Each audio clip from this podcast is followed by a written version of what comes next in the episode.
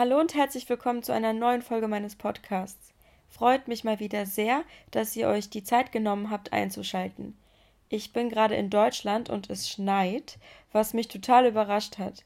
Viele Menschen regen sich ja auf, wenn es schneit, aber wenn es nach mir ginge oder gehen würde, dann könnte es eigentlich jeden Tag schneien.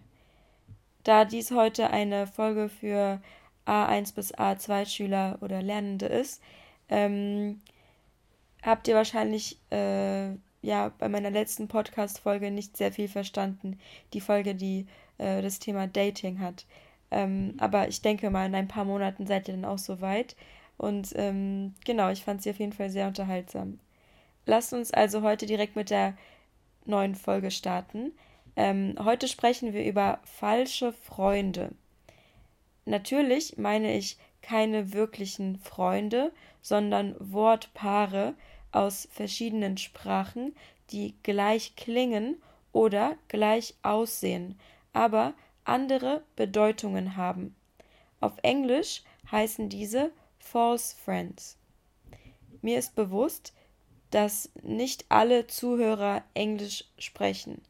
Trotzdem denke ich, dass Englisch wahrscheinlich die Sprache ist, mit der die meisten hier, außer Deutsch natürlich, etwas anfangen können.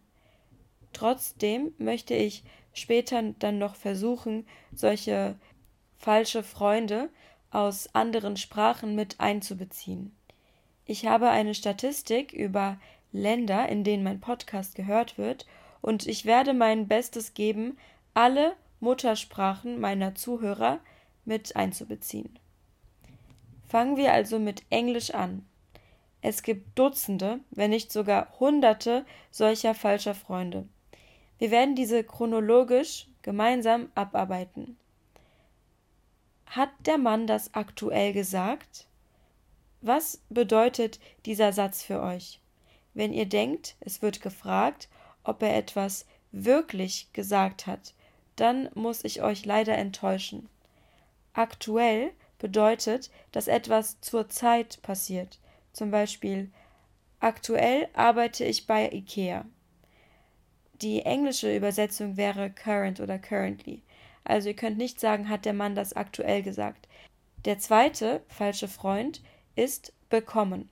Ich bin mir sicher, also ich denke, dass viele von euch schon den Unterschied kennen, aber auf Deutsch bedeutet etwas zu bekommen, wenn man etwas erhält.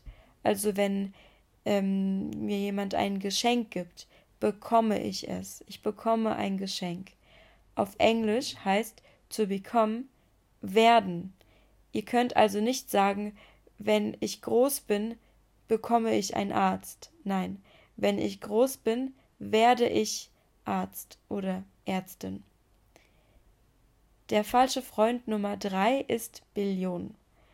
Auf Deutsch kommt nach der Tausend die Million danach die Milliarde und erst dann die Billion, also eine Eins mit zwölf Nullen.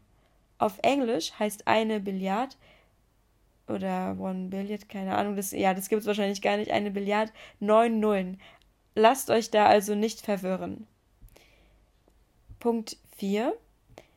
Könnt ihr euch auf Englisch blamieren? To blame yourself. Naja, theoretisch schon wäre aber irgendwie komisch, oder? Auf Deutsch blamiert man sich, wenn man etwas tut, wofür man sich schämt. Zum Beispiel vor lauter Aufregung habe ich beim Vorstellungsgespräch einen Schluck aufbekommen. Ich habe mich total blamiert.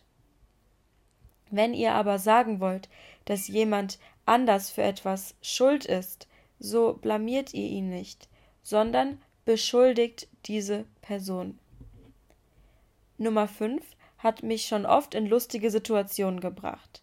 Seit letztem Jahr habe ich endgültig verstanden, dass eine Box auf Englisch nichts mit Musik zu tun hat. Zu Speaker sagen wir Deutschen ganz gerne Musikbox. Eine Box kann aber trotzdem ein ja, ein Behälter, eine Kiste oder so sein und nicht nur ein Gerät, aus dem Musik kommt.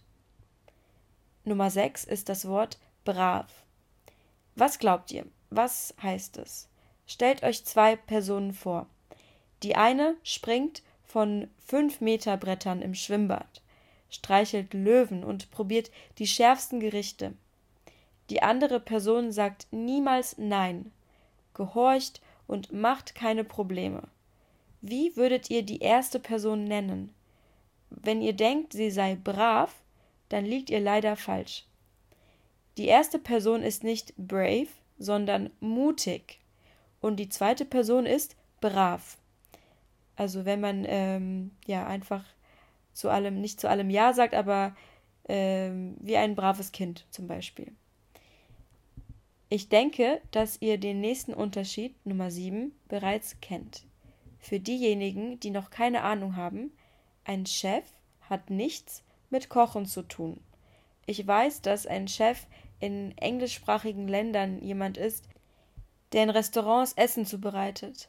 Jedoch ist ein Chef in Deutschland ein Boss. Nummer 8. Wie oft habe ich schon meine Schüler sagen hören, dass sie in ihrem Sommerurlaub am See waren. Das ist natürlich sehr schön, jedoch meinen sie dann meistens, dass sie am Meer waren, weil See heißt auf Englisch Lake. Also See und Meer ähm, ist nicht das gleiche.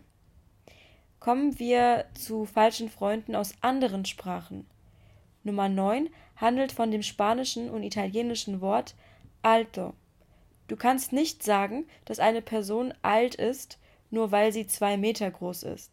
Dann ist sie nämlich, wie gerade gesagt, groß oder ähm, etwas ist hoch, ein Gebäude oder ein Haus. Wenn du sagst, jemand ist alt, dann sprichst du von dem Alter. Nummer 10. El arte oder l'arte auf Italienisch oder auch das englische Wort Art heißt auf Deutsch nicht Kunst. Die Art, wie ähm, also, ja, eine Art ist ein Typ oder eine, eine Form. Also la manera oder zum Beispiel kind or manner. Ähm, genau. Machen wir weiter mit Schwedisch. Leider kann ich die Sprache absolut nicht. Jedoch konnte ich im Internet ein paar falsche Freunde finden. Artig zum Beispiel ist ein Synonym, Synonym, Synonym von brav. Kinder sind zum Beispiel artig. Auf Schwedisch heißt artig jedoch so etwas wie höflich. Man hat also Manieren. Das solltet ihr also nicht verwechseln. Nummer 12 kommt aus dem Italienischen. Der Ast ist quasi der Arm eines Baums. Aber Lasta ist die Versteigerung, also wenn etwas zum Beispiel auf eBay verkauft wird. Kommen wir zu Punkt 13. Auf Griechisch heißt das Wort oder es gibt das Wort, ich weiß nicht, wie man es ausspricht, Pragmaticus. Das klingt jetzt sehr spanisch, ähm, aber das heißt so viel wie wirklich. Auf Deutsch heißt pragmatisch, dass man sachbezogen ist oder handelt. Bei anderen Ländern, die mir angezeigt werden ähm, in meiner Statistik, gibt es leider nur einen oder weniger als einen Prozent Zuhörer. Daher belasse ich es jetzt erstmal bei diesen Sprachen. Ich werde aber immer wieder Folgen über falsche Freunde machen. Also wird eure Muttersprache bestimmt auch mal drankommen. Und äh, ja, das war es jetzt wieder mal für heute. Vielen lieben Dank für ähm, insgesamt über 450 Aufrufe. Ich kann es kaum in Worte fassen, wie froh ich bin, dass mein Podcast so gut ankommt. Also, dann macht's gut und bis zum nächsten Mal. Ciao, ciao.